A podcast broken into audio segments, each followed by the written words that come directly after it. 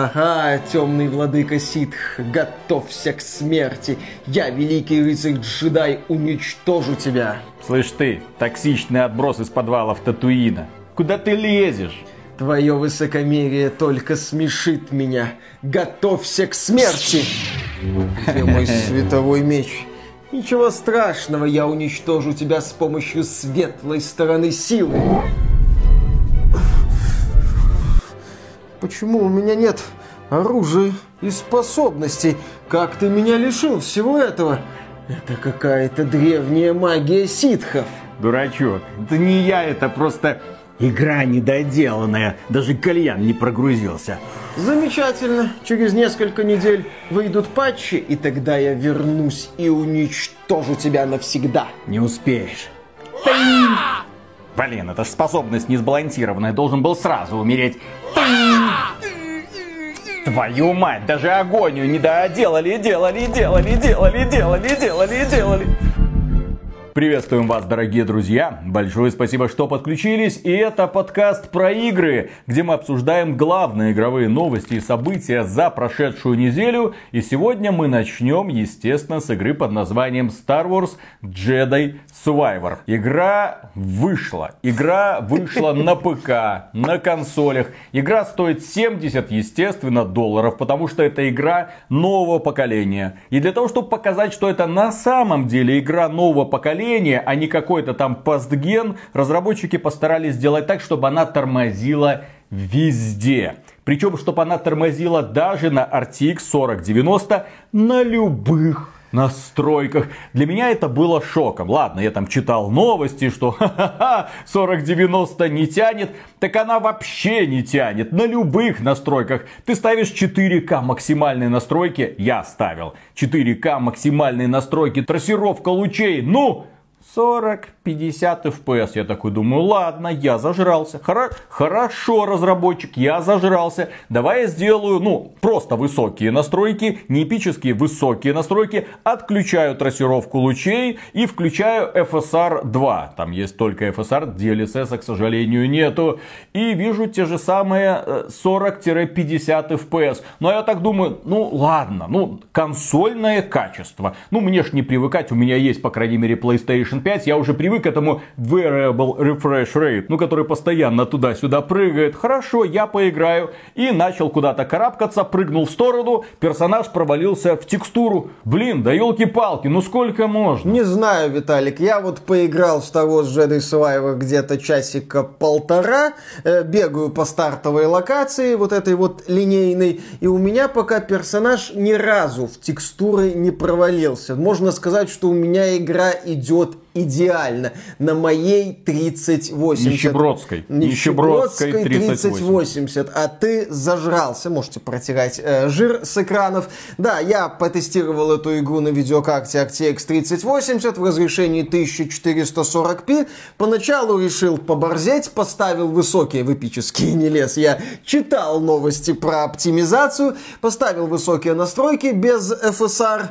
Производительность оказалась некомфортной, нормальной играть не смог. Поставил FSR на качество, разницы нет. Поставил FSR на сбалансированно, ага, появилось консольное мыльцо. Хорошо, но игра лучше работать не стала. Поставил средние настройки с FSR на качество чуть получше вроде бы, но исключительно на уровне какого-то восприятия. Возможно, там уже эффект плацебо включился, и я начал просто убеждать себя в том, что игра работает чуточку лучше.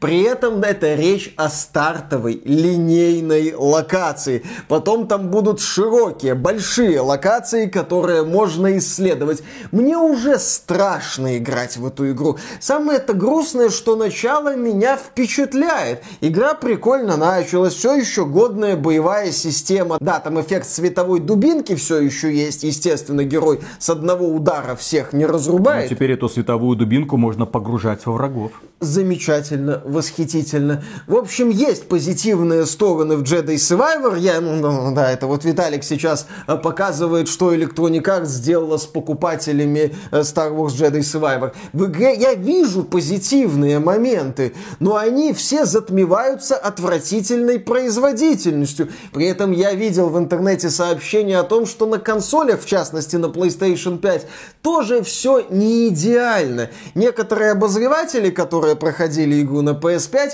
отмечали, что в режиме качества, где там целевые 30 кадров, слово целевые используется очень условно. Там есть и 20, и такое ощущение, что и ниже. В режиме производительность, где целевые 60 э, кадров, есть просадки серьезные, и картинка становится такой вот мыльной, отправляя нас в замечательные времена PlayStation 3, когда некоторые консольные игры уничижительно называли мыльным кинцом. Сейчас вот да, у нас опять мыльное кинцо в режиме качества. В общем, техническое состояние Star Wars Jedi Survivor, лучшее, насколько я понял, на Xbox Series X, ну, лучшее из тех сортов мыльца, что есть, оставляет желать очень и очень много лучшего. Естественно, это отражается на обзорах игры в сервисе Steam. Сейчас, на момент записи этого ролика, у игры под 70% отрицательных отзывов в Steam. Люди бомбят, люди шутят, люди говорят, да этот кусок нерабочего кода работает как моя задница после Taco Bell. Это такая распространенная шутка в США, там этот ресторан Taco Bell, там всякая такая ядреная мексиканская еда, после которой, естественно, не очень хорошо бывает пониже спины. Люди, которые купили эту игру, очень сильно недовольны. А вот журналисты считают иначе. Журналисты считают, что это чуть ли не одна из лучших игр по Звездным войнам. Более того, не хватает еще одной игры для лучшей трилогии по Звездным войнам за последние 30 лет. Средняя оценка на метакритике 86 баллов. И они говорят, да, великолепное, классное приключение. Иногда в обзорах мелькает что-то вроде, ну, есть проблемы с производительностью, иногда какие-то, возможно, баги встречают, но разработчики нам обещали, что патч первого дня uh все поправит, а он, сука, не поправил. Кстати, Electronic Arts уже выдавила из себя соответствующее сообщение в Твиттере с соответствующим запахом о том, что ребятки, в течение ближайших нескольких недель для игры будут выходить обновления и патчики, которые будут улучшать и исправлять нашу игру с отвратительной оптимизацией. Да, в случае со Star Wars Jedi Survivor игровая индустрия вновь столкнулась с такой очень интересной темой, что у нас вроде как хорошая игра, вступление отличное, дальше вроде бы тоже неплохо, но в эту игру некомфортно играть. И мне кажется, что какой бы замечательной эта игра ни была, если она не демонстрирует выдающиеся графики на самых топовых системах, на консолях текущего поколения, плохо работает, то это должно оказывать серьезное влияние на тон обзоров, на оценки и в целом на атмосферу вокруг игры, даже в, мать его, этих драных во все щели обзорах верхнего интернета. Потому что у нас получается что проект, от которого очень сложно получать удовольствие, судя по оценкам, вот без пяти минут прекрасен. Как может быть без пяти минут прекрасен проект, когда ты играешь и ты не можешь нормально сражаться в игре? Кстати, боевка-то на парировании, там на эффектных уклонениях, а ты, блин, в этом желе плаваешь, и... у тебя проблем. Дело даже не столько в желе, сколько в микростаторах. Производительность игры удручает, естественно. И когда ты, как журналист, блин, делаешь оценку, когда ты рассказываешь про свои впечатления, первое, что ты должен сделать, это позаботиться о душевном спокойствии людей, которые, согласно твоему обзору, обзору пойдут, посмотрят, а, хорошая оценка, хороший обзор, я пойду это куплю, а потом сталкиваются с такими вот неприятностями. Журналист всегда должен быть на стороне человека, который потребляет продукт, а не на стороне корпорации, которая пытается этот продукт запихнуть в рты пользователя. Насчет обзоров, Виталик, хочешь внезапную параллель? Помнишь, мы как-то обсуждали такой забавный обзор Hogwarts Legacy от Wired, где большая часть обзора игры была не про игру, там про Джоан Роулинг, про трансфобов, про повестку, про что угодно. Про авторку. Про авторку, да. В общем, только не про Хогвартс Легаси. Про Хогвартс Легаси там был а такой вот один абзац, и была оценка 1 из 10. И мы тогда над этим обзором смеялись. Посмотрите, там даже не про игру. Так вот, в случае с Jedi Survivor, вот этот обзор должен быть базисом. Потому что производительность напрямую влияет на восприятие игры и может испортить или уничтожить полностью все позитивное впечатление от всех остальных составляющих проекта. Есть просто отвратительные продукты, ну типа Forspoken, где хреновая производительность, это такая забавная вишенка на куче известно чего. Но когда мы говорим про потенциально хорошую игру, которая уничтожена отвратительной оптимизацией, то да, должны смещаться акценты, как мне кажется. Обзоры и должны быть такими. Производительность, оптимизация, впечатление, как портится впечатление от сражений, как портится впечатление от боссов, как это влияет на прохождение, допустим, на высоких уровнях сложности, где боевая система чуть лучше, допустим, работать начинает. Как это, как это, как это, как это. В конце, ну, вы знаете, игра хорошая. Там и какая-нибудь, может быть, не самая высокая оценка.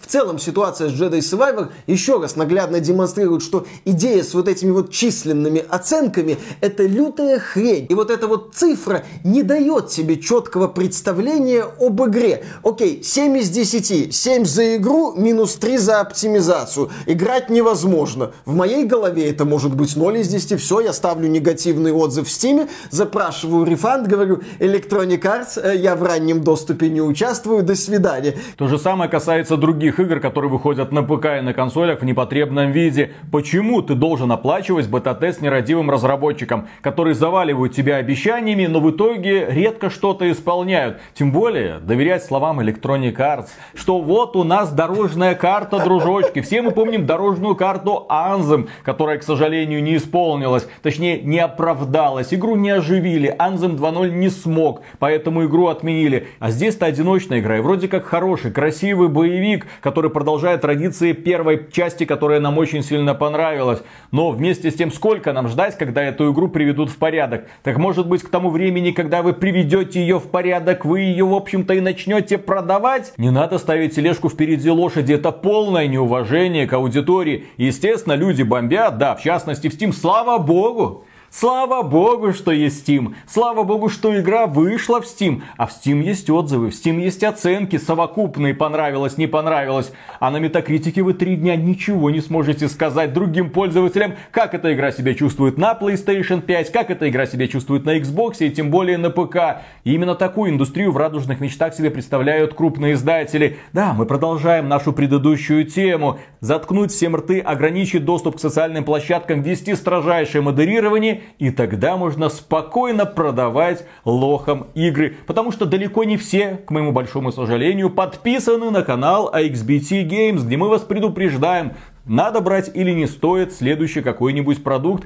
В данном случае ни в коем случае не ну, стоит брать Star Wars Jedi Survivor, пока ее не починят. У игры нет региональных цен, игра стоит полную стоимость. Миша ее будет проходить вот в таком вот состоянии, купаясь вот в этом вот киселе, для того, чтобы рассказать вам грустную историю о потенциально хорошей игре, в которую не стоит играть Пока, по крайней мере. Но, тем не менее, верхний интернет не был бы верхним интернетом, если бы не попытался оправдаться. Да. Джейсон Шрейер, величайший игровой журналист, именно журналист, человек, который Раньше проводил расследование, кстати, давненько ну, уже не было расследований. расследованиями как-то такое ощущение не занимается, но все еще работает в Bloomberg, публикует разные материалы, общается с разработчиками, и он у себя в Твиттере прорекламировал свой же материал, где он общается с создателями Star Wars Jedi Survivor, и они радостно рассказывают ему о том, как они за три года в непростых условиях сделали такую игру. Я поговорил с директором Star Wars Jedi Survivor Steve Стигом Асмутсоном о том, как они сделали эту превосходную игру примерно за три года, что вдвое меньше, чем в большинстве современных циклов разработки, и как респон изменилась, чтобы позволить любому работать удаленно.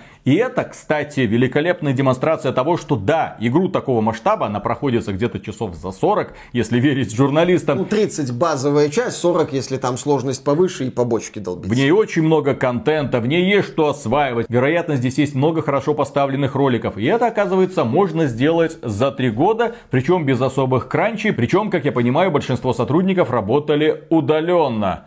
Но три года что? Нельзя было выцегонить у компании Electronic Arts еще полгодика, чтобы довести игру до ума, выпустить ее осенью, допустим, для того, чтобы людей не корчило от того, что они видят на своих экранах, для того, чтобы достойно преподнести людям качественный продукт. И Джейсон Шрейер на этом не останавливается. Это его не последний твит. Дело в том, что этот твит Джейсона Шрейера прокомментировал человек, сказал, что игра, которая работает как овно.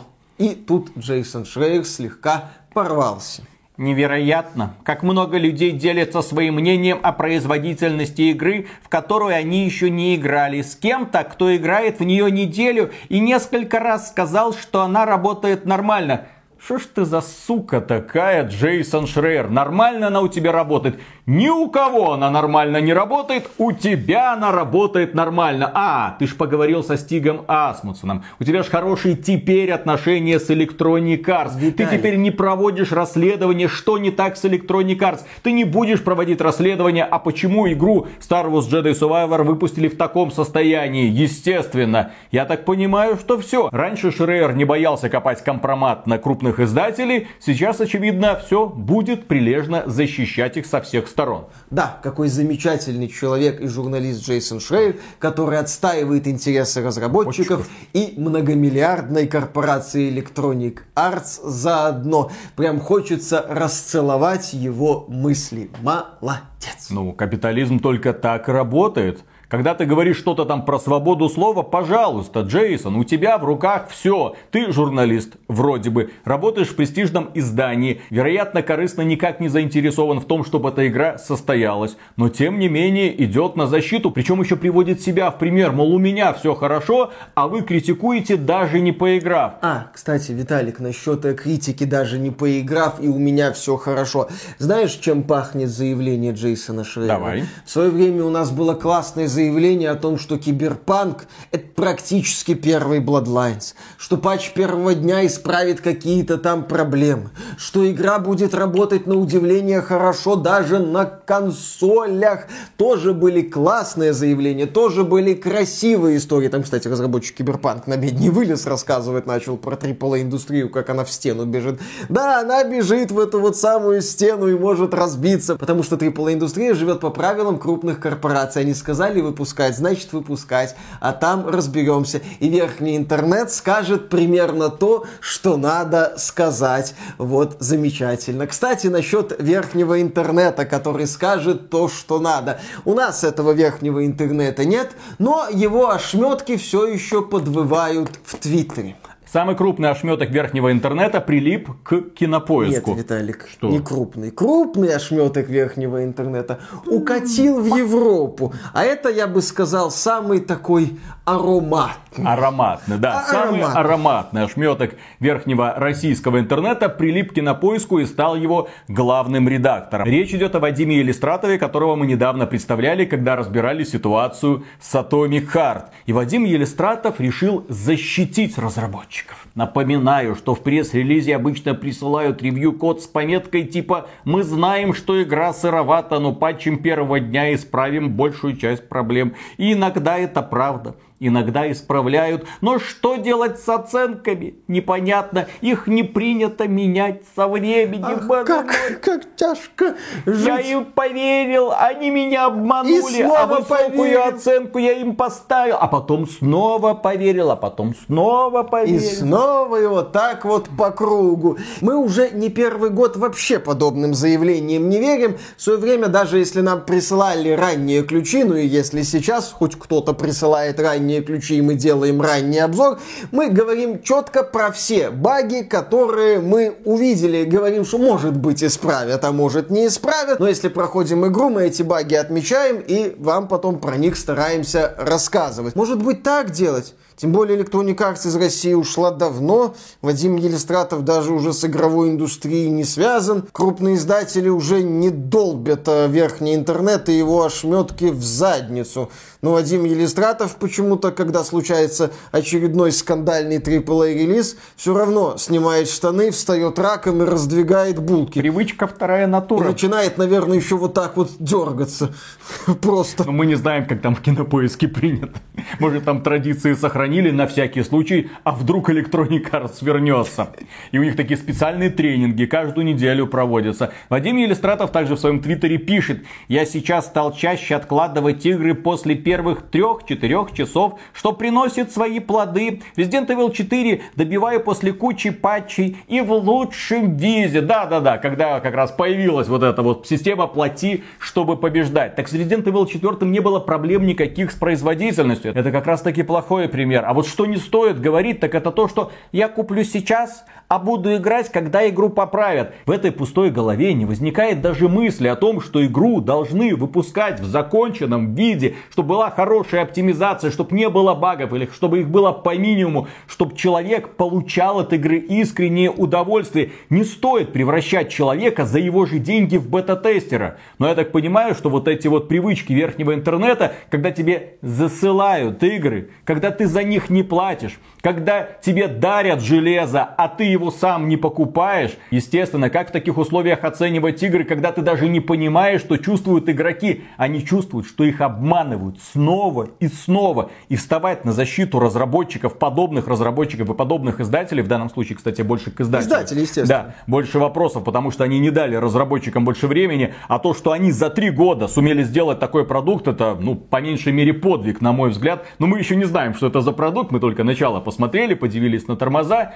Не стоит. Нужно делать все для того, чтобы нерадивый издатель недоделанную игру убирал с полок магазинов и потом шел извиняться, как это было с Бэтмен Arkham Knight на ПК в свое время. Кстати, эти мысли уже даже высказываются в некоторых частях западного верхнего интернета. В частности, специалист Digital Foundry Алекс Баталия, да, сказал, что такие релизы, как Star Wars Jedi Survivor и Gotham Knights на ПК, надо изымать из продажи. По-хорошему их нельзя выпускать изначально, но уже такие разговоры пошли. Баталия, правда, не отметил The Last of Us Part One на ПК, но в э, Sony у всех непростые отношения. Лучше Sony лишний раз палкой не тыкать, мало ли там может Эбби прийти и в тебя чем-нибудь потыкать. Это, наверное, даже больно и неприятно. Поэтому про Тлоу One на ПК мы не будем. Не существует.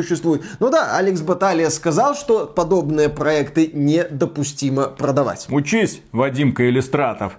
Да, игра не должна продаваться в таком состоянии. Ее нужно снять с продажи в Steam. Это откровенно незаконченная игра, так же, как откровенно незакончена была Gotham Knights. Я считаю, что Gotham Knights стоило снять с продажи на релизе так же, как снимали Arkham Knight. А Forspoken, да. Я бы отметил, что Алекс Баталия, во-первых, очевидно, уже давно подписан на этот канал и немножко уже знает русский язык, потому что мы про это говорим годами. Журналист всегда должен быть на стороне людей, которые платят платят деньги, не надо их обманывать. А в данном случае снова и снова такое ощущение, что пытаются обмануть людей для того, чтобы корпорация Electronic Arts смогла в очередном э, финансовом отчете показать прекрасные результаты. Смотрите, как мы круто продали подобный продукт, несмотря на весь шит-шторм, который в интернете не ослабевает. Похрен на этих хейтеров. А, кстати, Алекс Батали еще поддержал одного пользователя. Пользователь высказал мысль о том, что игры это какой-то привилегированный формат развлечения.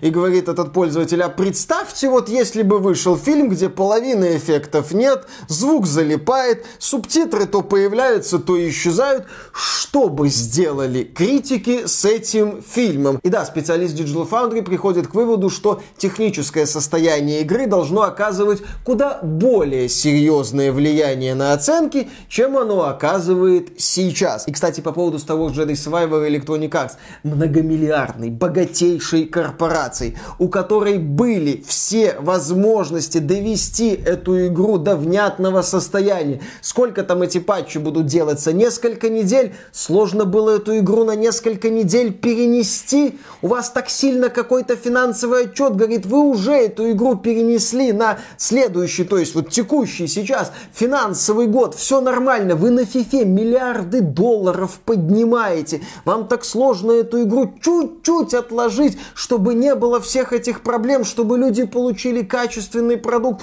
и просто получали удовольствие. Здесь простых рабочих сложно обвинять. У Electronic Arts есть все ресурсы для того, чтобы завершить Jedi Survivor. Это не какая-то мелкая инди-конторка, которая взяла на себя сверхобязательства и надорвалась. И от этого надрыва все расплескалось по интернету. Нет. Естественно, игровые сайты должны не просто публиковать новости о том, что смотрите, публика не приняла, а игра-то, оказывается, тормозит. Они, наоборот, должны быть впереди, потому что от них зависит будущее игровой индустрии во многом, к моему большому сожалению. Потому что именно они публикуют эти самые новости, эти самые статьи. Именно они, на мой взгляд, должны ронять ту самую искру, которая будет поджигать форумы, а не наоборот быть таким вот немым свидетелем. Ну, мы объективные, но к моему большому сожалению, эта фиговая объективность работает в обратную сторону. Ты пытаешься быть хорошим для всех, а не получается, потому что тебя используют корпорации в свою очередь, а ты выступаешь всего лишь их рупором и продолжаешь из года в год обманывать аудиторию. И кажется, что такого? Это всего-навсего игра. Да что тебе жалко 70 долларов?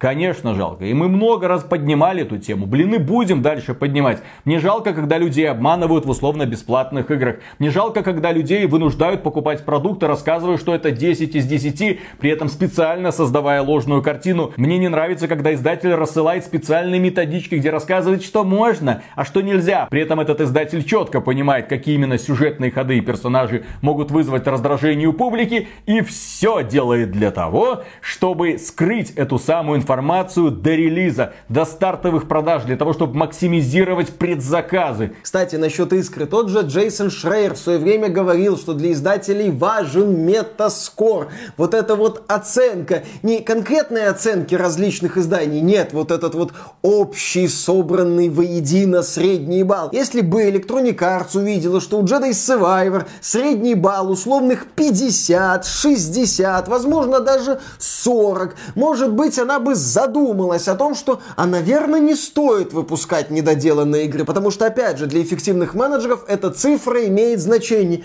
Но нет, эффективные менеджеры получили отличную цифру в 80 с хреном баллов, и теперь будут довольны с ней бегать. А в Стиме, на Метакритике, это все токсичное быдло из нижнего интернета. Куда оно, блин, лезет? Нахрен это надо? Electronic Arts не привыкать с токсичным быдлом разбираться. Вспомните запуск запуск Battlefield 2042. Самый крупный ошметок российского верхнего интернета на тот момент прям горячо защищал этот продукт. Очевидно, тоже привык стоять на четвереньках, широко раздвинув пулки. Возможно. А следующая новость касается потенциального провала игры от Nintendo. Речь идет о Legend of Zelda Tears of the Kingdom. Как ты смеешь? Я смотрел превью материалы, где э, журналистам дали поиграться в открытом мире. Все в восторге. Это я сейчас без иронии. Не совсем все в восторге. Нет, я сейчас про механику, что там офигенное взаимодействие. Можно собирать разные там летательные аппараты. Все круто, все замечательно, уникальный открытый мир. Никто так не не делает. А на лучшем игровом портале axbt.games написали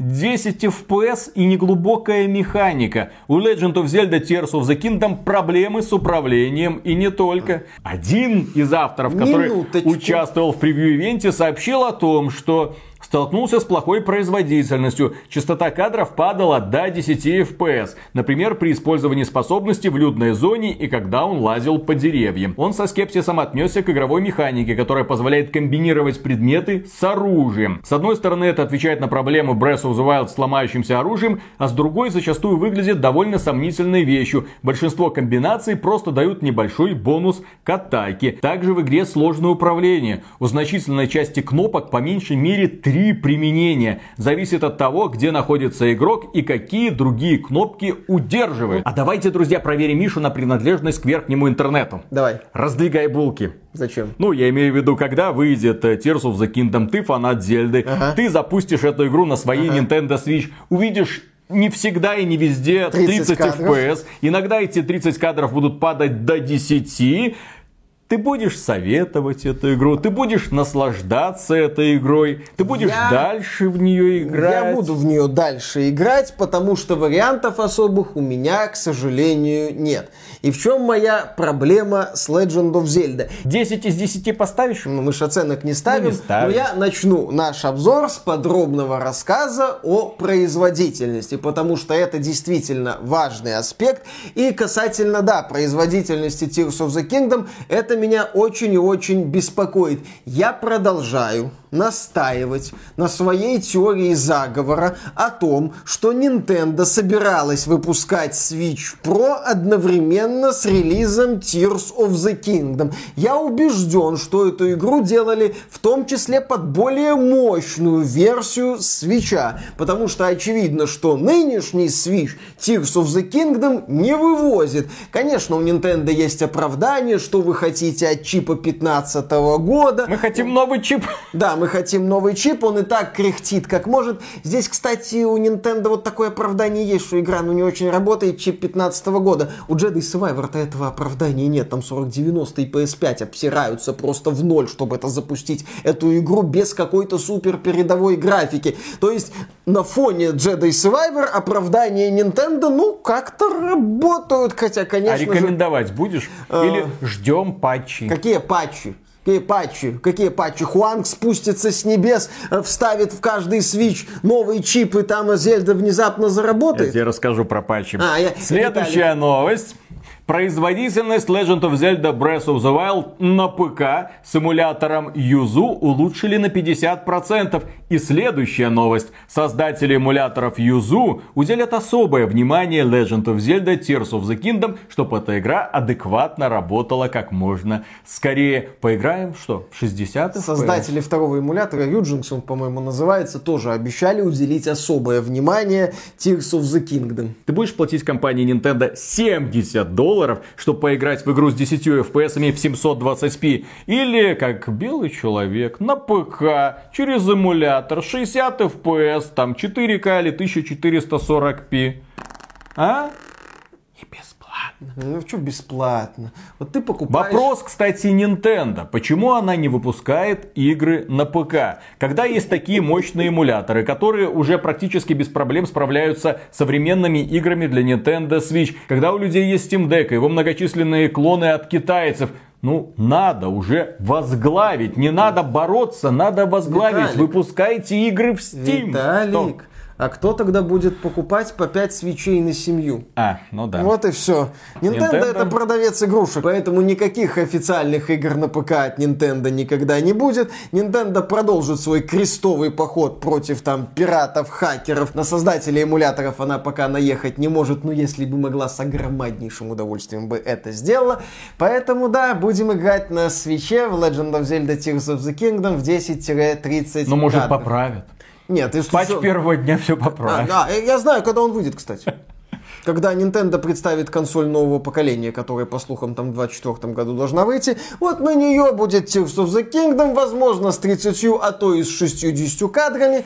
Правда, есть вероятность, что обратной совместимости не будет, и надо будет Но надо как-то зарабатывать. Эту игру. Ну да. Nintendo прекрасно освоил эту тему с консолью Nintendo Switch, заставив людей, которые когда-то покупали игры для Wii U, снова перекупить их для Nintendo Switch, чтобы нормально играть в онлайне. Ну ладно, мы тут вспомнили про Steam Deck. Прекрасная портативная консоль, очень недорогая и причем очень многофункциональная. Мы ее обожаем. Но скоро ей придет кирдык. Ох, ох, ох. Прям так. Скоро придет Asus. И она представит свою собственную консольку. Что в ней такого уникального? А дело в том, что компания Asus подошла к созданию этой консольки очень внимательно. Во-первых, они работали в тесной связке с компанией AMD. И компания AMD специально для Asus, ну и других портативных устройств подобного форм-фактора выпустила мобильный чип Z1. Ну, естественно, будет потом Z2, Z3. Но, я так понимаю, AMD пытается косплеить Apple. Типа M1, M2, M2 Ultra и так далее. Да, у Z1 уже есть там версия экстремальная какая-то, да, которая потянет все и всегда. И они сделали этот чип. И этот чип в два раза мощнее, чем то, что стоит в Steam Deck. И при этом, как утверждается, эта консоль работает практически бесшумно. Очень крутое достижение. Не совсем понятно, сколько она будет работать от одного заряда, но компания Asus говорит, что все будет нормально. Когда мы обсуждали эту тему, мы говорили, нет, Компания Asus, молодец. Система охлаждения класс, производительность класс, экранчик класс. К экранчику там вообще никаких вопросов, там 120 Гц. Если некоторые игры потянут 120 FPS, почему бы и нет? Jedi Survivor. Ха. Asus ROG Ally работает на Windows, то есть нет никаких вообще проблем с установкой разнообразных лончеров. Epic Games 100, там Battle.net, там и Play. Сразу все это можно ставить и сразу играть, если в этой игре предусмотрено консольное управление при помощи геймпада. Но, естественно, были вопросы по поводу сколько это будет стоить. Потому что конкуренты от китайцев стоят э, где-то по 1000 долларов. А и дороже. 1000, 1200, 1400, в зависимости от того, какой процессор там стоит. И мы говорили, да нет, по крайней мере по цене Steam Deck был и остается крутым конкурентом. Steam Deck, напоминаю, рекомендуемая стоимость это 400 долларов, по-моему 520 долларов и 650 долларов. В зависимости от объема памяти консоли и стекла, который прикрывает экран. Версии для 512 гигабайт, там какое-то другое антибликовое стекло. И вдруг внезапно по интернету разлетелся слух. И все, я, про... я услышал, я просто сел. Insight. Asus ROG Ally с AMD Z1 Extreme Экстрим это экстремальная крутая версия, которая позволит на этой маленькой консольке запускать чуть ли не все современные игры в 60 FPS. Стоит всего лишь 700 долларов. Это пока на уровне слуха. Сама Asus говорила, что это устройство Габен. будет стоить меньше тысячи. Все, Габен, ага. сворачивай, там Steam закрывай. Ну, пусть сначала они это за 700 долларов выпустят, еще надо узнать, сколько там держит аккумулятор, как это все работает, как это все работает с учетом винды. Вопросов еще открытых хватает. Но если Asus действительно выпустит своего союзничка за 700 баксов, то позиции Steam Deck уже не будут выглядеть столь незыблемо. Именно процессор от AMD Z1, на мой взгляд, является главной новостью прошлой недели компания AMD конкретно выпускает чипы для устройств наподобие Steam Deck. И я так понимаю, этих устройств со временем будет становиться все больше. Nintendo что с лицом? Сможешь ли ты теперь выдержать подобную конкуренцию с мобильным чипом 15 года? Сколько там свечей Nintendo продала? Вот пусть Габен и все его конкуренты-аналоги вместе взятые продадут хотя бы одну десятую от того, что Nintendo свечей продала. Что? Half-Life 3. Half-Life 3 Portable. Да, да, да, да, да, да, да. Кстати, насчет вот этого мощного процессора для мобильных устройств от AMD, возможно, следующая Switch будет на этом процессоре. А если она будет на этом процессоре, там возникает вопрос с обратной совместимостью, а Nintendo может на это забить, они те еще жадные э, люди, скажем так. Поэтому вполне вероятно, что любителям поиграть в Tears of the Kingdom официально на новой консоли от Nintendo придется заплатить за игру два раза. Но если уж мы затронули тему отношения крупных издателей к аудитории, нельзя не отметить еще один крупный релиз, который состоялся на прошлой неделе. И речь не идет о какой-то мелочи вроде Star Wars Jedi Survivor, кто эту игру вспомнит через неделю? Речь идет об игре, в которую люди будут играть годами, ближайшие несколько лет, которую будут вспоминать и в которую, естественно, будут донатить для того, чтобы компания Hoyoverse, создатели той самой Genshin Impact,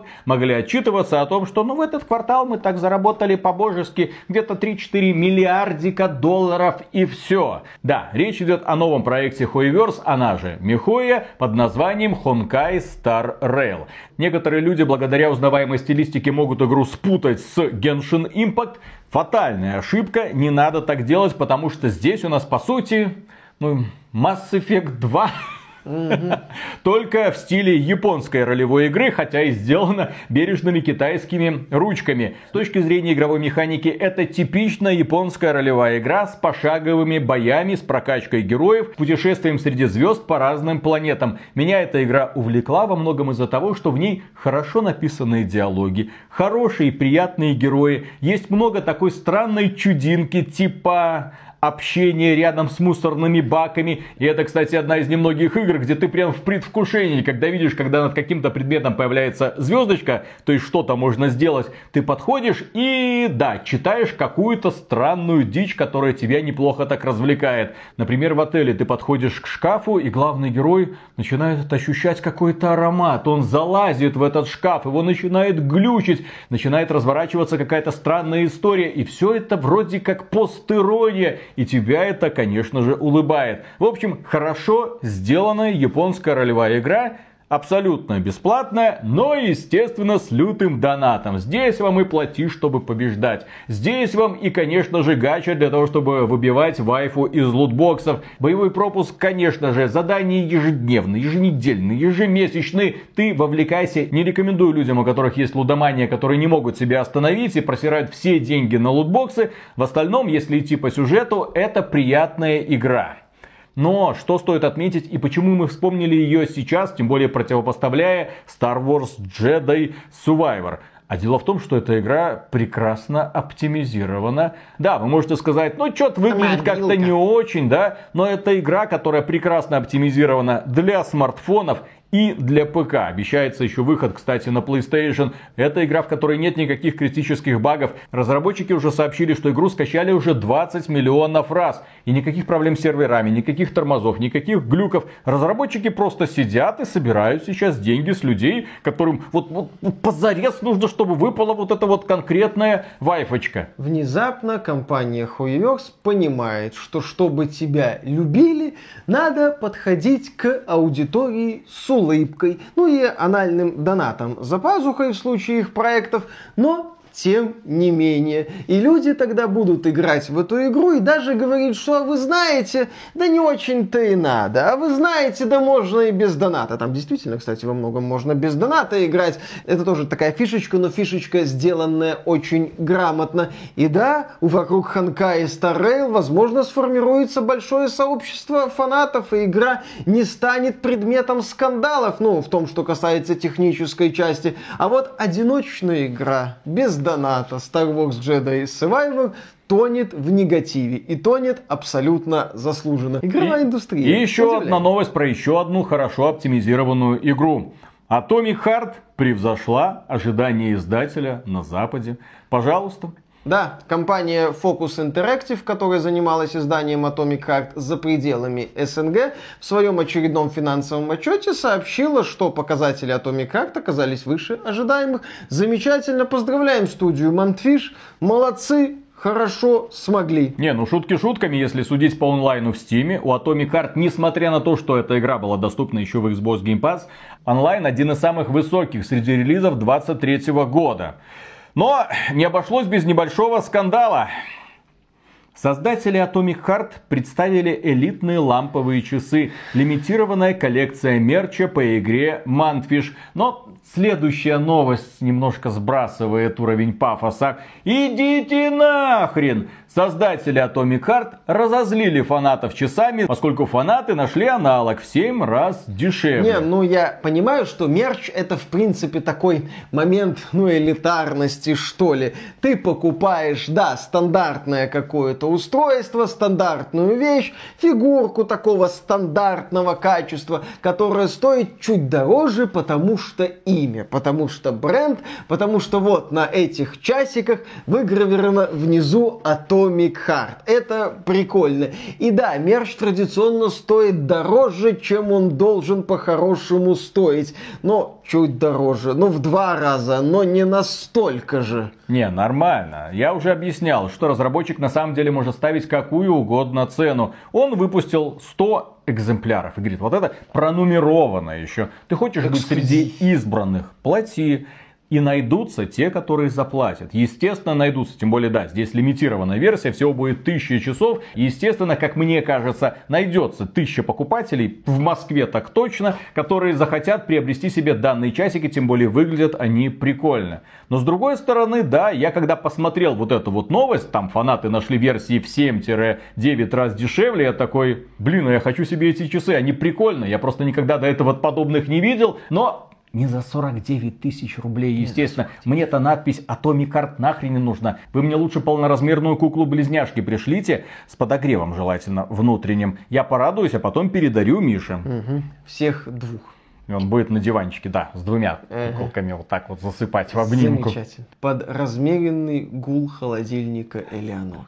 Следующая новость. Количество пользователей ВК Play достигло 13 Ох, миллионов. Вот это вам не Steam, Это, если что, Активная аудитория, ежемесячная активная аудитория, великолепные показатели. Это, конечно, пока еще не уровень Steam, но речь идет конкретно о регионе СНГ. И благодаря какой игре этого удалось добиться? Благодаря Atomic Heart. А вот в следующем году или в конце этого года будет еще один релиз типа Atomic Heart, который привлечет такое же внимание. Виталий, а, ты а, вот ерунду а, сейчас а, сказал вообще, а? такую несусветную абсолютно ерунду. Очевидно, что таких показателей ВК Play достигла благодаря бесплатной раздаче игры «Любовь, деньги, рок-н-ролл», а не вот эти ваши богомерзкие атомик карты. Тьфу на них. За год ВК Play вырос из амбициозного проекта в платформу, которую каждый день выбирают миллионы пользователей. Они играют в игры, смотрят стримы, читают новости. За год к нам присоединились популярные стримеры. Кстати, Какие? где они? Не, у них есть платформа VK Play Live, по-моему, так да, она там называется. Куплинов, кстати, стример. Там есть вроде как какие-то стримеры. Но я как не зайду, там в разделе не конкретный стрим, а в разделе сидит, ну, где-то 50 зрителей. Там какая-то игра очень популярная, 50 зрителей. Это такой забавно. А что будет, если я зайду, захожу, там 50 стримеров, и, наверное, они друг друга смотрят. Не, ну это хорошо, стримеры есть, стримеров много, они что-то стримят, вероятно компания VK Play им что-то платит, но пока в России не заблокируют Twitch, причем не заблокируют железно, чтоб уж ничто не проскочило, наших стримеров на платформе VK Play Live смотреть никто не будет, ну мало кто их будет смотреть. Нормальные ребята стримят на ютубе. Подписывайтесь, кстати, ну, это, кстати на наш не канал. Да. Несколько стримов в неделю мы проводим гарантированно. Ну, это, кстати, не означает, что Twitch надо блокировать. Это тоже тупиковое будет. Не, ну просто если его не заблокировать, то перспективы ВК Play сами видите. Ну, перспективы через блокировку это такое себе. Нормально. О, за... Нормально. Конечно. Забанить. Не, ну там ребята с ВК видео уже сидят и такие, да, да, а да, давайте да. забаним ага. YouTube, пожалуйста, чтобы люди смотрели наконец-то нас. Стасу съездил, сейчас будет орать, что всех давайте забаним. Да, да, да, да, да, замечательно. Там еще, я недавно еще пересекся с монтажером Лебедева. Угу, вот так вот. Он, он мне столько про Лебедева там там рассказывал. Господи. Угу, Оказывается, он не так гладенько читает новости, как нам кажется. Ай, Оказывается, там есть что вырезать. А, вот так вот. И врезать. Не то, что у нас, все гладенько, одним дублем. Угу. Но, к сожалению, хорошие новости в этом выпуске заканчиваются. Как вы знаете, британский регулятор недавно сказал, что блокирует сделку между Microsoft и Activision Blizzard. Мы выпустили по этому поводу отдельный ролик, где сказали, ну все, то есть, если эту сделку заблокируют, то у Microsoft, в принципе, ну, нет никаких стимулов дальше сохранять это подразделение, потому что, очевидно, это подразделение никогда не вырвется вперед, и это подразделение, к моему большому сожалению, не способно рождать хиты, которые могли бы составить конкуренцию конкуренцию играм от компании Sony, вне зависимости, какого гендера там главные герои. И вот компания Microsoft назвала блокировку сделки с Actibliss самым черным днем за последние 40 лет своей работы в Британии. Да, и там началась риторика формата, что а вообще-то теперь Британия для инвестиций, знаете, не очень. А, там начались заявления о том, что властям бы Британии неплохо бы разобраться со своими антимонопольщиками, а то их действия могут привести к неприятным последствиям. Здесь э, представитель Microsoft Брэд Смит сказал следующее. Есть четкий посыл. Европейский Союз теперь является более привлекательным местом для начала бизнеса, чем Великобритания. То есть Прямая это... угроза. Сначала они говорили, что инвестиции в страну остановятся, а сейчас, ребята, из Европейского Союза. У вас там тоже какие-то регуляторы есть. Они тоже должны эту сделку вроде как одобрить. Задумайтесь. Задумайтесь, иначе внезапно окажется, что ваш регион тоже станет плохим местом для инвестиций и придется вкладывать деньги, ну, я не знаю, в Беларусь. Что там еще остается? Потому Конечно. что Евросоюз, а дальше Беларусь. Естественно, все. там еще Польша, мы про нее поговорим. А это Евросоюз. А, естественно. К сожалению. Ну, хорошо, хорошо, хорошо. Когда будем делить, разберемся.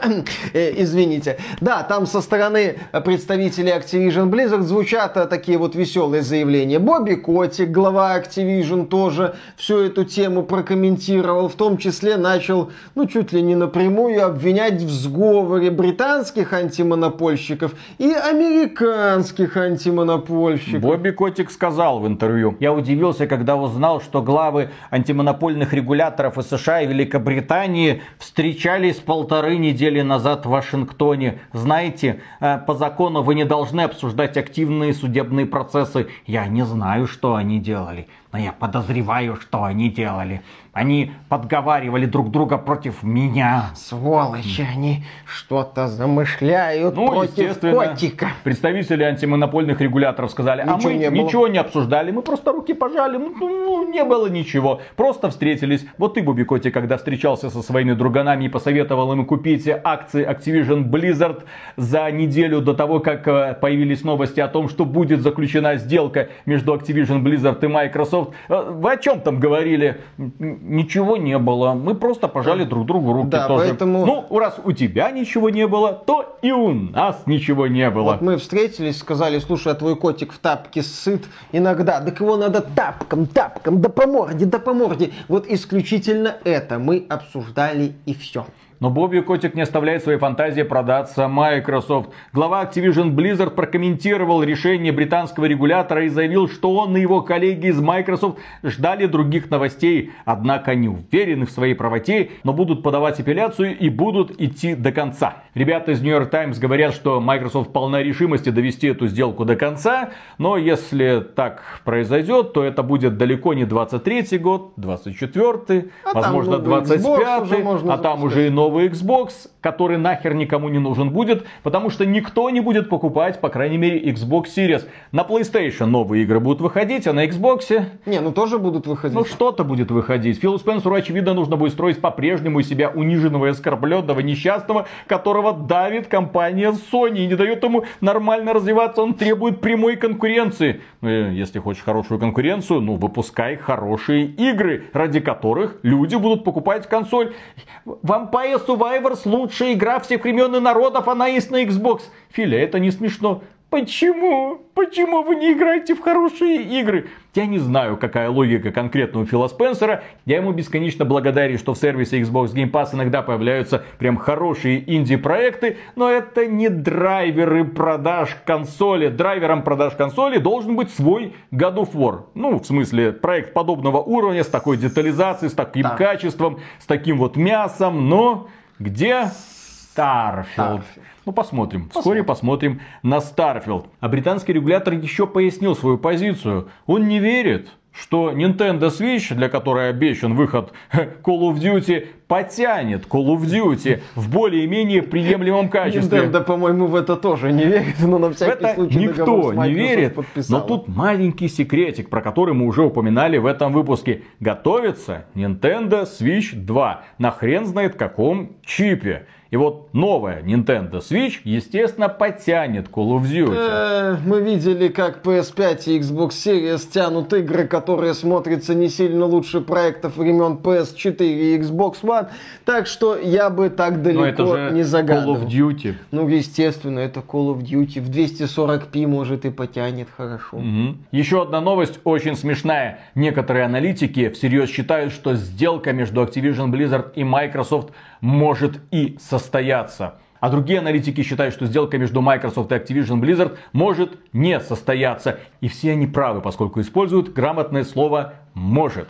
Да, и это будет легендарная битва аналитиков. Но если посмотреть на высказывания главы Activision Blizzard, представителей Microsoft, очевидно, что тема уже перешла в откровенно политическую плоскость. И теперь они будут давить через всякие там вещи типа инвестиций. В принципе, если Microsoft и Actibliss выиграют суд в США у FTC и в США сделку одобрят, то тогда у Microsoft и Actibliss появятся еще такие серьезные моменты в давлении на британских Фил поводит по губам англичанки. Ну, посмотрим, кому там Фил э, чем поводит. Это драматический сериал с нотками комедии, с комедийными моментами. Так вот, антимонопольщики Британии из CMA опубликовали там развернутое решение по поводу того, почему сделка между Actibliss и Microsoft не должна состояться. И там отмечалось, да, что у Microsoft будут крутые позиции на рынке облачных сервисов. И в частности, эти позиции будут крутыми, потому что Google Stadia-то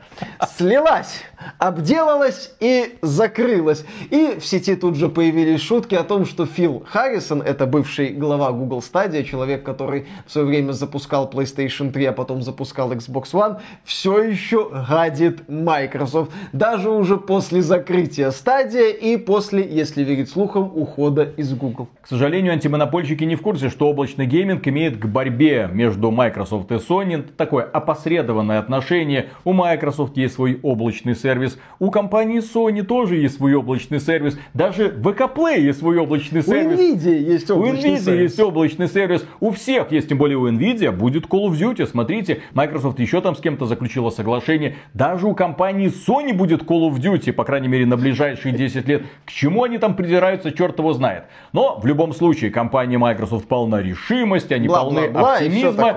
И их оптимизм, ну уже не знаю, наивный, наверное, такой странный, юный юношеский, я бы даже сказал детский. И этот оптимизм просто сквозит из следующей новости. Xbox получит 5 новых контроллеров. Microsoft готовится к релизу Redfall 5 новых расцветок контроллеров к релизу игры, которая мертва по прибытии. Ну, Никому не интересен. Redfall, точнее нам-то он интересен для того, чтобы поражать. Последнее превью, которое можно найти на IGN, оно не просто жалкое, оно смешное. Там автор пытается тужится, показывает, как ему это весело, Нет, как а, интересно. Виталий, там автор пытается убедить нас в том, что Redfall это вот есть одиночный режим, есть там на двоих, на троих, и что вот в одиночном режиме это практически аркейн, а потом это кооп. А на экране разворачивается какой-то кал котика. Ну, а на экране разворачивается весьма унылая стрельба. Собственно, нам э, на протяжении всей рекламной кампании Redfall эту унылую стрельбу показывают. Просто нас еще пытаются убедить, что это имеет отношение к какому-то там духу Аркейн. Замечательно, смешно. Кроме этого, компания Microsoft уверена в том, что Hi-Fi Rush это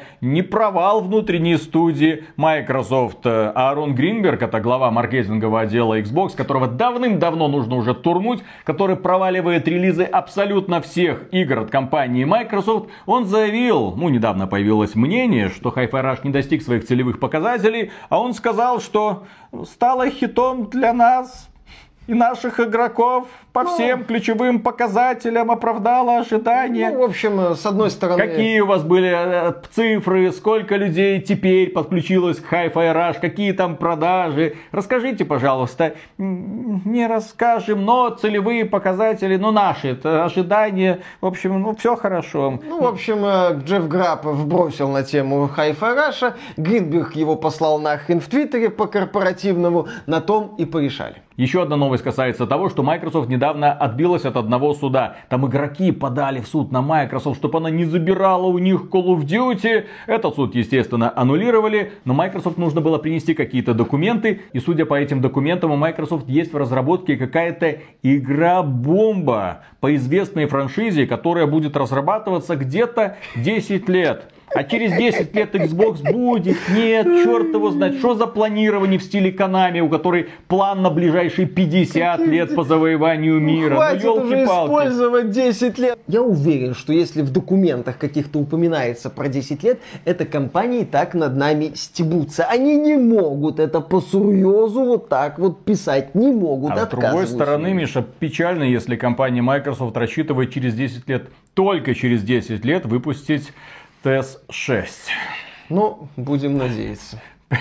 Только ужить в эту пору прекрасную уж не придется ни мне, ни тебе. Ну а что делать? Через 10 лет уже и стоять не будет баклажанчик, уже, уже будем спокойно играть, и даже не такими агрессивными станем на изи будем играть да, да, уже да. точно. Оно же это нормально, гормоны, вот это все спокойно, этот адреналин уже, вот этот вот, фу. Вот. Юношеский максимализм да, выветрится да, да. вообще, все. Кризис среднего возраста закончится. И на этом фоне, блин, PlayStation 5 демонстрирует огромные продажи. Sony подтвердила рекордные результаты и достижения цели.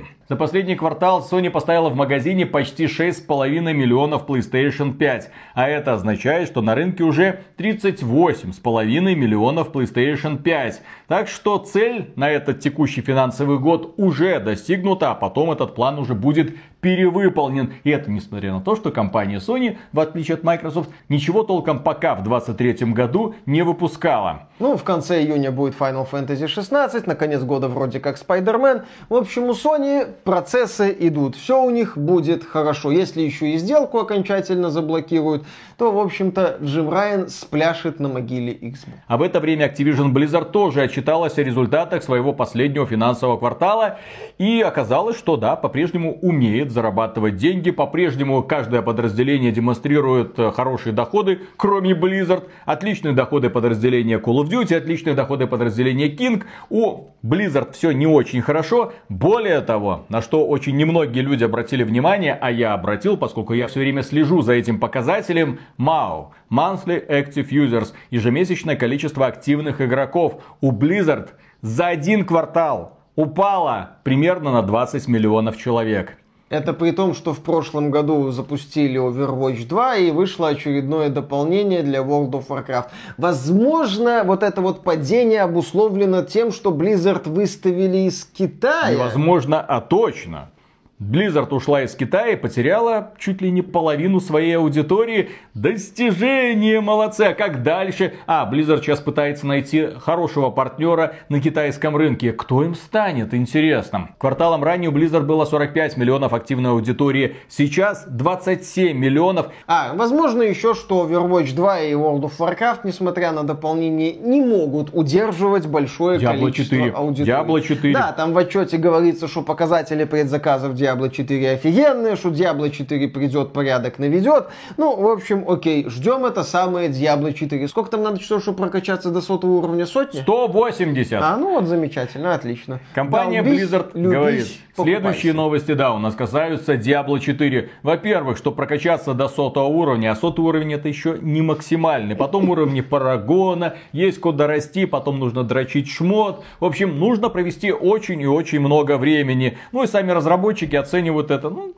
где-то 180 часов. Причем все понимают, что это только начало только начало на условное прохождение кампании. Почему я говорю кампании? Потому что разработчики сказали, что когда вы достигнете сотого уровня, вас ждет какой-то мега-супер-пупер босс, который вам надает по щам, и вам, естественно, придется как следует напрячься для того, чтобы собрать хороший билд и вместе с друзьями, вероятно, его каким-то образом победить, рассчитывая на лучший лут. Кроме этого, компания Blizzard, точнее разработчики из нее, сказали, почему они не сделали карту оверлей как было в Diablo 1, Diablo 2, Diablo 3 и в других многочисленных клонах Diablo. И почему же? Оказалось, что они хотели, чтобы игроки концентрировались на геймплее, чтобы не было этого мусора. Они бы могли, легко могли это все реализовать, ага. но они посчитали, что лучше включать карту отдельно, и чтобы игра была отдельно, а не когда это все вместе, слишком много информации, головка начинает болеть. А, так она же отключается, если надо. Если надо, отключается.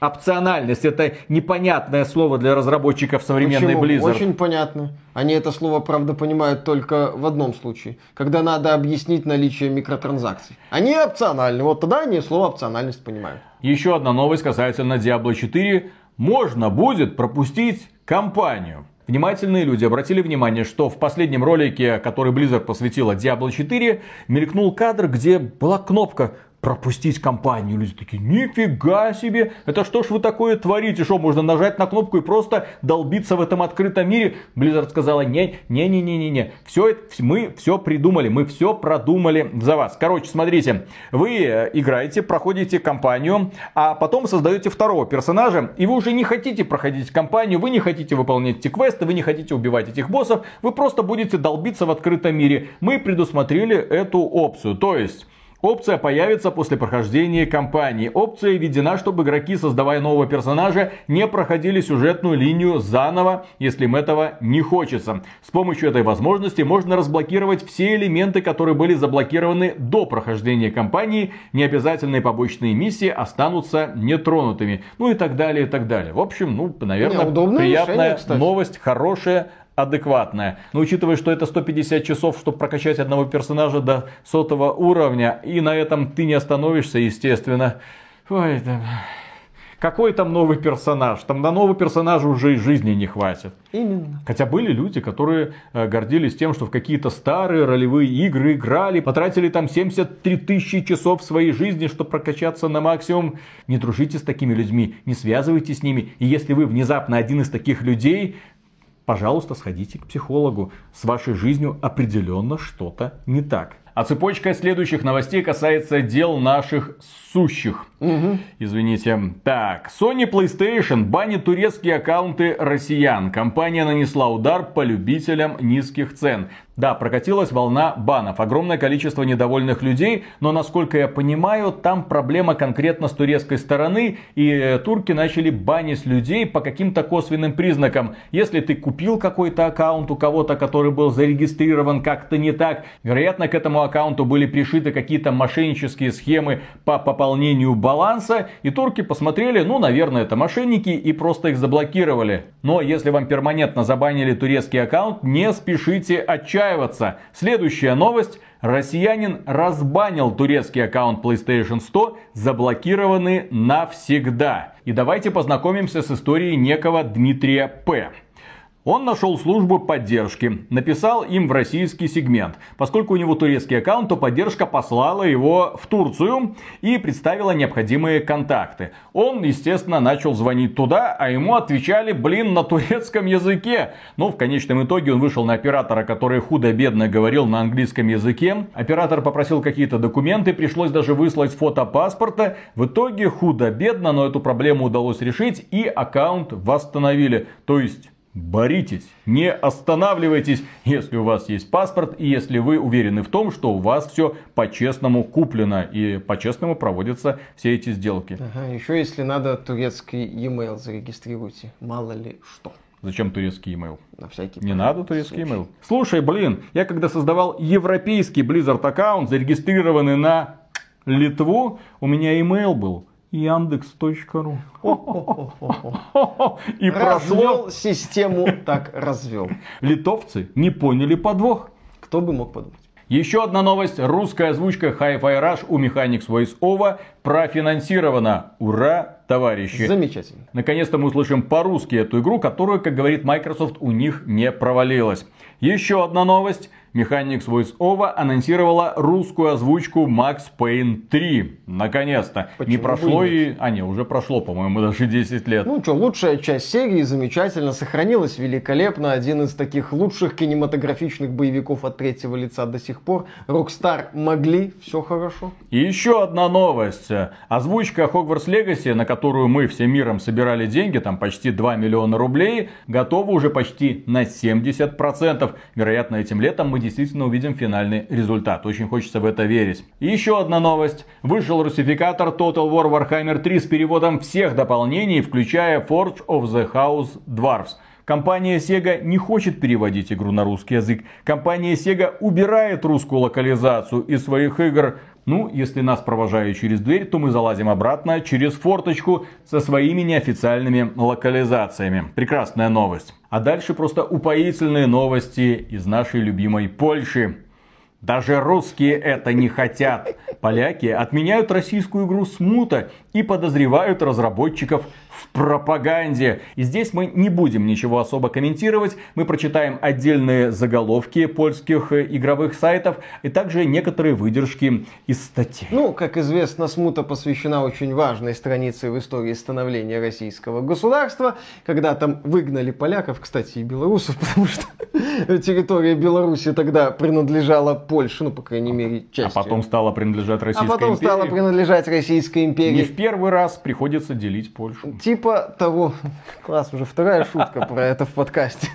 Ну, а у них до сих пор горит. Ну, собственно, как Польшу поделили на две части, столько и шуток. А это уже третья. Ну, неважно, хорошо. Давай продолжаем. Первая статья. Русская игра про убийство поляков. Даже русские этого не хотят. Приводится небольшой исторический экскурс. Важно отметить, что День изгнания поляков из Москвы является национальным праздником России. Так называемый День народного единства 4 ноября. Ну и дальше описываются исторические события и так далее. Это еще самая добрая статья. Там рассказывается про игру Смута, про то, как утек в сеть небольшой трейлер. Там они ржут над графикой и говорят ха-ха-ха. И на это российское правительство выделило 500 миллионов рублей да ничего у них не получится. Статья с другого польского сайта. Пропагандистская, антипольская игра с многомиллионным бюджетом выглядит дерьмом. Да. И это axbt.games вы обвиняете в желтых заголовках. Не бомбит у поляков. Почему говорят, что у поляков бомбит, когда у них не бомбит? Вы, наверное, знаете, что у России амбициозные планы по завоеванию мирового рынка видеоигр. Запертая в собственном политическом пузыре, страна намерена создать собственную Electronic Arts и вывести игры на новый уровень. Отличная идея. Жаль, что не сработает. Ведь даже флагманский процессор из этой страны настолько ужасен, что на нем не поиграешь в Готику 2. Одним из наиболее амбициозных планов правительства, я бы сказал, самым амбициозным, вот на которую вся ставка делается, да, является финансовая поддержка смуты. Это игра по мотивам романа Михаила Загоскина «Юрий Милославский» или «Русские» в 1612 году. Сама же игра призвана показать прежде всего поляков как мучителей русской нации. Русские, конечно, в нее обязательно сыграют, если она будет создана. Остальному миру скорее все равно. Возможно, это заинтересует ютуберов, записывающих причудливые нишевые игры. В планах разработчиков поддерживать игру даже в течение длительного периода после ее выхода. Китай, самый большой союзник страны, может стать ответом. Жаль, что демография китайских игроков говорит, что вряд ли кто-то захочет играть в такую игру. Ну, печалька. Печалька. Печалька. Статья с еще одного сайта. Кремль тратит миллионы, что угодно, чтобы высмеять Польшу. Киселев пропагандист. Соловьев пропагандист. Стас как просто пропагандист. Да они никто в сравнении с автором этого заголовка. Пропагандистская машина Кремля не останавливается. Об этом свидетельствует одна из последних инвестиций. Речь идет об игре Смута, которая должна была появиться на рынке в конце 23 года. Я, кстати, подобного не слышал, но возможно. Допустим. Кремль потратил на это 500 миллионов рублей, что угодно лишь бы очернить Польшу. Это показ поляков как оккупантов, а также изгнание их из Кремля. На их месте должны быть мы. И еще одна статья с очередного польского сайта. Россия тратит миллионы, чтобы ударить по Польше. А мир разразился смехом. Давно известно, что одной из главных целей путинской пропаганды является Польша. Я бы сказал, главной целью. Вообще, весь мир крутится вокруг Польши, как известно. Это наглядно подтверждает одна из флагманских инвестиций Кремля, на которую решили потратить около 500 миллионов рублей. Видеоигра, клевещущая на поляков. Как вы смеете? В июле журналисты заинтересовались этой Siberia Limited. И, как оказалось, за 7 лет своей деятельности эта компания не создала ни одной игры. Кроме того, их веб-сайт не обновлялся с 2018 года. И найти новую информацию о студии было очень сложно. Портал axbt.games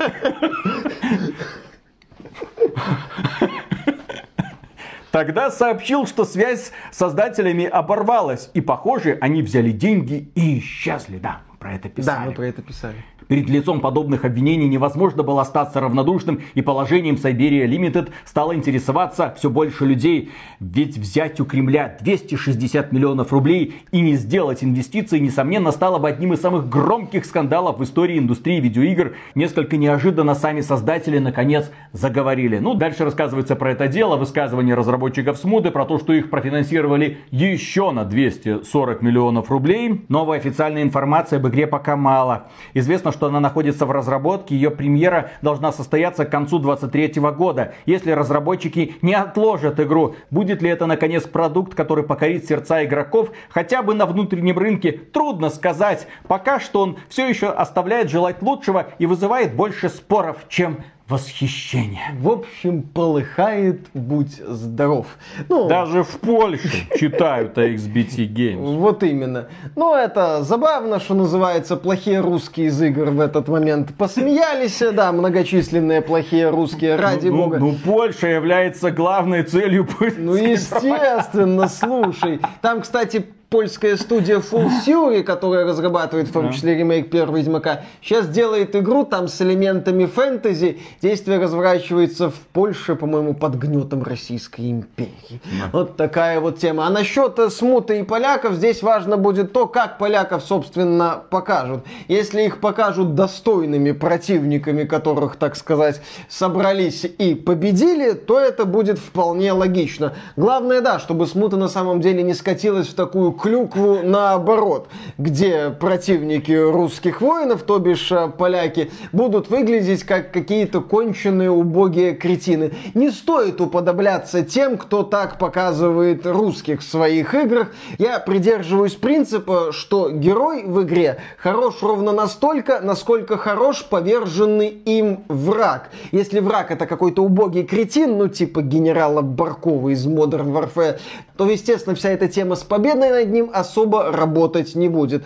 Ну а тогда подождем релиз смот и чувствую, что в Польше будет гореть еще сильнее. Маленькая ремарка для разработчиков смуты. Друзья, если вам нужны люди на озвучку поляков, Оце курва! Пше! Легко! Ну, раз уж мы затронули Польшу, у них есть писатель Анджей Сапковский, у них есть студия CD Projekt Red, которая когда-то сделала Ведьмака раз, два, три и несколько других ответвлений, которые не снискали большой популярности. Netflix готовит третий сезон по Ведьмаку. И они а, показали трейлер. Да, и этот трейлер активно закидали дизлайками. Не секрет, да, что телесериальный Ведьмак уже стал токсичным брендом. Фанаты, в принципе-то, были не в восторге, что от первого сезона, что от второго. А после новости о том, что Генри Кавилл уйдет с роли Геральта после третьего сезона, в общем-то, всякую надежду на позитив потеряли. И вот люди ставят дизлайки и пишут, нам нужен Генри. Ах да, заключительный сезон. Мы тут были исключительно из-за Генри. Ушел он, уйдем и мы. Никому не заменить харизму и актерский талант Генри Кавилла. И мускулы, естественно. Ох, Генри, Netflix тебя не заслуживает. Ну, фанатов бомбит, тем не менее, я уверен, люди будут смотреть, потому что какой-то хайп вокруг этого сериала все-таки есть. И еще одна новость. Третий сезон сериала «Ведьмак» разделят на две части. Всего будет 8 серий и выйдут они в два этапа. Первые 4 появятся 29 июня 2023 года, а еще 4 27 июля. Так что придется немного подождать. Так сказать, Netflix будет тянуть резину по Авторы обещают, что на этот раз они будут прислушиваться к первоисточнику и все делать вот, вот мак- максимально. нахрен первоисточнику? Ну, там к Ведьмаку третьему. Там что-то. Ну, то есть поменьше времени уделять ведьмам и побольше Генри Кавилл. Ага, то, что они как Ведьмаков слили во втором сезоне, это как скажется на третьем. В общем, Ведьмак от Netflix скоро превратится в такое шоу, которое будут смотреть только чтобы поржать. Или посмотреть какие-нибудь ролики на Ютубе, где это шоу будут разносить. Кстати, мы же теперь делаем обзоры телесериалов по играм. Пишите, если вам такое надо. Ну, мало ли. И, наконец, финальная новость про одну из лучших игр 23 года. По крайней мере, мы в этом про не сомневаемся. Одну компанию, которая охренела. Ну, ну, ну зачем, блин, в конце августа? Э, компания Bandai Namco, если что, сообщила о том, что проект Armored Core 6 Fires of the Rubicon поступит в продажу 25 августа. То есть за 6 дней до релиза Baldur's Gate 3 1.0. Хана Baldur's Gate. Которая выходит за 6 дней до релиза Старфилда. Если подтвердятся слухи в сентябре еще выйдет Spider-Man 2, я, конечно, планирую все эти игры пройти, они мне очень интересны, но это будет весело. Я буду смеяться и спать по 10 минут в день, а почему бы и нет, сразу серия таких игр. Но компания Bandai Namco не только сказала дату выхода Armored Core 6, еще и опубликовала ролик с демонстрацией игровых моментов. В принципе, да, там графика не какая-то супер высокотехнологичная. Она там не сносит башню внешним видом. Но я увидел годную стилистику, я увидел боевых японских роботов, я увидел разных боевых японских роботов, которые разносят на куски различную военную технику и других боевых японских роботов. В принципе, вы уже поняли, Armored Core это про то, как крутой японский боевой робот уничтожает противников. Об этом, собственно, будет Armored Core 6. Разработчики из студии From Software. Миядзаки. От, ответственной за серию Souls, Bloodborne, Sekiro и Elden Ring побеседовали с некоторыми изданиями, отметили, что не-не-не-не, это не сосалик, это своя атмосфера, там, естественно, будут суровые боссы, там будут разные миссии, ну да, там игрок будет собирать своего робота, чтобы уничтожать противников. То, что я увидел, мне очень нравится, я эту игру с нетерпением жду. Кстати, насчет невыразительной графики. Блин, в Star Wars Jedi Survivor графика пипец выразительная на 40-90 тормозит. Я когда вижу такую невыразительную графику, у меня, ну, в нынешней индустрии неуверенность, конечно, а надежда, что игра будет более-менее оптимизирована. Вероятно, некоторые люди, когда смотрели трейлер Armored Core 6, они такие, блин, мы ждали, что это будет Elden Ring, только про роботов, а внезапно какую-то японскую дичь. Да, это From Software, они с этого начинали. Это их самая популярная была франшиза до появления Demon Souls. Миядзаки он потом прибился, работал над совсем другими проектами. Ему дали возможность проявить себя в Demon Souls, а потом он стал главой этой самой студии. Но лицом From Software долгое время была серия Armored Core. Эти вот мехи. Это очень нишевая игра. Игра для фанатов мехов. В Японии она будет пользоваться сумасшедшим успехом, поскольку все фанаты мехов, в общем-то, там Гандам и проживают. вот этот вот. Мы тоже поиграем, я надеюсь, с большим удовольствием. Не стоит ждать, что это будет тягучий боевик в духе Elden Ring. Это будет ураганный боевик в духе Armored Core. Других таких игр мы, к сожалению, припомнить не можем. Их когда-то делали, потом перестали делать и сейчас возвращаются к корням, за что мы говорим студии From Software большое спасибо. Не гонятся за длинным долларом, не делают попсу, молодцы. Так бы все уважали свою аудиторию. Было бы классно. И еще одна новость, тоже очень важная и тоже из Японии. Эшли из ремейка Resident Evil 4 получит фигурку, которую можно раздеть. Если что, она совершеннолетняя, это легально. А вот Элой из Horizon Forbidden West э, Burning Shores не получит такую фигурку, потому что всем плевать, какая она там под одеждой. Нет, она под получит шкурами. такую фигурку. Просто фигурка Эшли возбуждает одни чувства, а фигурка Элой страх и ненависть в Лос-Анджелесе. И на этом, дорогие друзья, у нас на сегодня все. Огромное спасибо за внимание. Если вам данный ролик показался полезным, поддержите его лайком. Подписывайтесь. Конечно же, подписывайтесь на канал. На нас даже поляки, как оказывается, подписаны. И, как всегда, мы выражаем премного громаднейшую благодарность людям, которые становятся нашими спонсорами через Boosty. У поляков нет Boosty. Через Sponsr. У поляков нет Sponsr. Или напрямую через YouTube. А вот вот YouTube у это поляков нет. полякам. У, ля- у поляков даже монетизация на Ютубе есть. Пока. Пока. Та-ра-та-там-там, та-ра-та-там-там. Новая Might and Magic О, скоро выйдет ура! прямо в этом году. Друзья, Новые герои. да, самую яркую новость оставили в разговоре до записи. Вы Дело в том, помните, Might and Magic, герои. Вот эта знаменитая стратегия, этот знаменитый мир, этот мир, в котором можно сделать великолепный аналог Скайрима. Кстати, там же куча магических существ, огромная, ну не огромная, но внушительный список рас. Вот, пожалуйста, Ubisoft может сделать Skyrim лучше, чем у Тода Говарда. Партийная ролевая игра от первого лица. Что может быть лучше? Господи, я помню, как я играл в Might and Magic. Кстати, по-моему, шестая, да, там, где инопланетяне были в этом фэнтезийном мире. Вообще офигенно было. Только компания Ubisoft, естественно, решила немножко обмануть ожидания. Сначала ты читаешь «Готовится Might and Magic. Потом, правда, читаешь, что это ремастер ремастера. Might and Magic Clash of Clans Definitive Edition. Действие игры разворачивается за 40 лет до событий саги Heroes of Might and Magic 5, рассказывает нам пресс-релиз. А когда вышла Might and Magic 5, э, ну, в смысле Heroes of Might and Magic 5? Когда еще не вал была. В 2006 году. Кто-нибудь да. помнит? Да, это давно было. Мы помним. Мы помним. А сколько да. еще людей, да, ну, дожили, да, сохранили интерес к играм, которые такие, ёпсель-мопсель, очень хочется узнать, что ж там было за 40 лет, да. Только проблема в том, что это именно Блин, Clash of Heroes, это три в ряд, это три в ряд Матч с 3? сюжетом, да. Три в ряд, замечательно, отлично. А... Ну, слушай, три в ряд с сюжетом, это прикольно. Пазл Квест, по-моему, похожую тему продвигал. Ну вот, да, и вот здесь, на этой волне, они тоже собираются, да.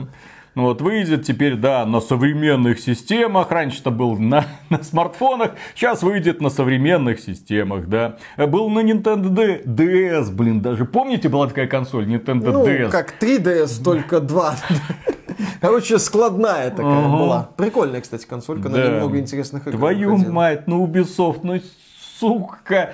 Кстати, на ремастер Might and Magic 6 я бы с большим удовольствием посмотрел. Might and Magic 6 офигенная, кстати, тема. Если бы ее перерисовали грамотно, было бы просто м, изюминка. По Might and Magic, по миру, можно делать офигенные ролевые игры, кстати. Не хуже, блин, этого Assassin's Creed который Ubisoft уже задоила в ус. Нет, так естественно, задует. и нужно делать ролевые игры. И еще одна новость. В Steam запустили обратный отчет для староверов. Ну, в смысле, для пользователей Windows 7 и Windows 8. Ага. Их предупреждают, что 1 января 2024 года клиент Steam превратится в тыкву, если они не перейдут на нормальную операционную систему. Ретрограды, блин, переходите Нормально как можно это, скорее. если что, Windows 11, потому что Microsoft сообщила, что уже серьезных обновлений для Windows 10 не будет. Что там обновлять? Все, что могли, уже обновили. Или переходите на SteamOS. Под SteamOS все игры, в общем-то, практически идут нормально. Окей. Ну что, начинаем. Дальше я тут подготовил много еще новостей, но про них мы уже поговорим конкретно в нашем выпуске. Еще про Кадиму что-то было. Кадима в очередной раз пророк, но угу. кому не пофиг на Кадиму, дорогие он там друзья. Пророк, он пророчил э, хреновую оптимизацию в играх. Если он это не пророчил, то как пророк он фуфло. Не, ну Кадима, к его чести, по крайней мере, нормально еще игры оптимизирует. Ну так он должен пророчить, что я оптимизирую нормально, а другие рукожопы не оптимизируют. Вот что он должен был пророчить. Бегите, глупцы! Ко мне, покупайте мои игры, а их игры не покупайте. Но он так, естественно, сказать не может. Поехали. Почему не может? Ну, потому что... Он же гений. Как... А, он... Гений может себе позволить а, все, что угодно. Слушай. Гений может положить, так сказать, ну, свою гениальность. Вот Илон Маск выходит и говорит, ну, в смысле, он это не говорит, но он подразумевает, мол, угу. есть электрокары, а есть Тесла. Покупайте Тесла. Так же, как Тим Кук выходит и говорит, есть смартфоны, а, а есть, есть iPhone. Ага. Естественно, все идут покупать iPhone, потому что кому интересны смартфоны. Пусть Кадима наймет Такера Карлсона, я слышал, ему работа нужна. И он будет, Такер Карлсон, ходить и говорить, вот вы фуфло, вы фуфло, и вы фуфло. А вот Кадима, понимаете, вот он классный, он гений. Mm. Такер Карлсон, так это тоже гений. Ну вот, отлично. Один гений будет пиарить другого гения. Гениальный симбиоз гениев. Добрый вечер, добрый вечер, добрый вечер. Сегодня мы поговорим про величайшего гейм-директора всех времен народов Хидео Кадима, который всегда стоял на своем, который всегда создавал абсолютно миролюбивые И игры про войну. Канами, в своих кстати. играх, кстати, он позволял вам не убивать противников. Ха-ха, но этим, правда, никто не пользовался. Но, тем не менее. Ну, о, господи, куда-то нас понесло Берегите уже не себя туда. И своих близких. Да, Поехали. начинаем. Раз, два, три.